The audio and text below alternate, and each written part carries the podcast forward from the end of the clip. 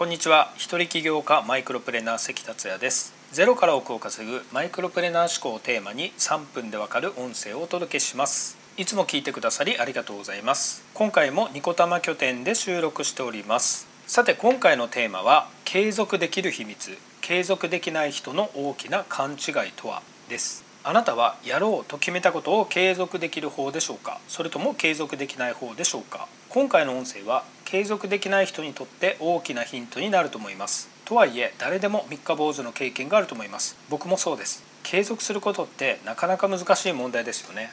例えば本を月に1冊。読むと決めて始めた読書が続かない。健康のためにとジョギングを始めたけど続かない。アフィリエイトするためにブログを書き始めようとしたが続かない。という感じではないでしょうか？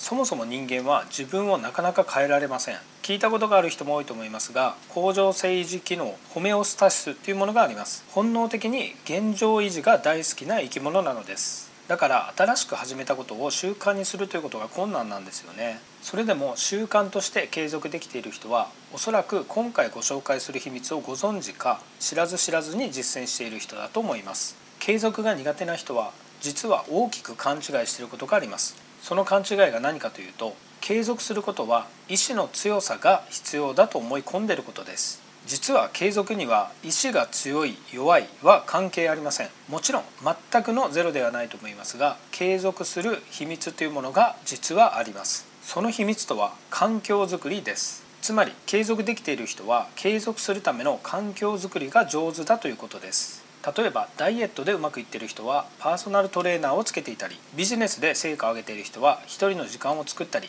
通っている壁があったりします。まずあなたが行動しやすい環境づくりをすることです。行動しやすくする方法ですが大きく2つあります。一つはあなたが継続したいことを見えるようにしておくことです。例えば読書を始めたければ本を机の上に置いておく。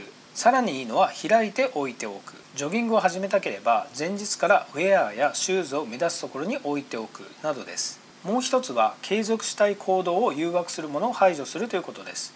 例えばダイエットを邪魔するものがお菓子やデザートであればお菓子やデザートを買わないのが一番ですがまたは買っても見えるところや分かりやすいところに置かずなかなか手に届かないところに置く。テレビをダラダラ見てしまっていればテレビを売るまたは捨てる。あるいはリモコンを隠しておく。コンセントを抜く。などです。ハーバード大学のショーン・エイカー博士の20秒ルールという興味深いルールがあります。これは何かというと2つあります。一つはやりたいと思っている良い習慣を20秒早くできるようにすると良い習慣ができるようになる。もう一つはやめたいと思っている悪い習慣を20秒以上かかるようにすると悪い習慣をやめられるというものです。これすごく面白いですよね。是非活用してみてください。継続は意志の力ではなく環境づくりです。あなたが継続したいことを見えるようにしておく。そして継続したい行動を誘惑するものを排除する。是非チャレンジしてみてください。それでは今回は以上です。最後までお聴きいただきありがとうございます。この音声を気に入っていただけましたらシェアなどしていただけると嬉しいです。それではまた明日。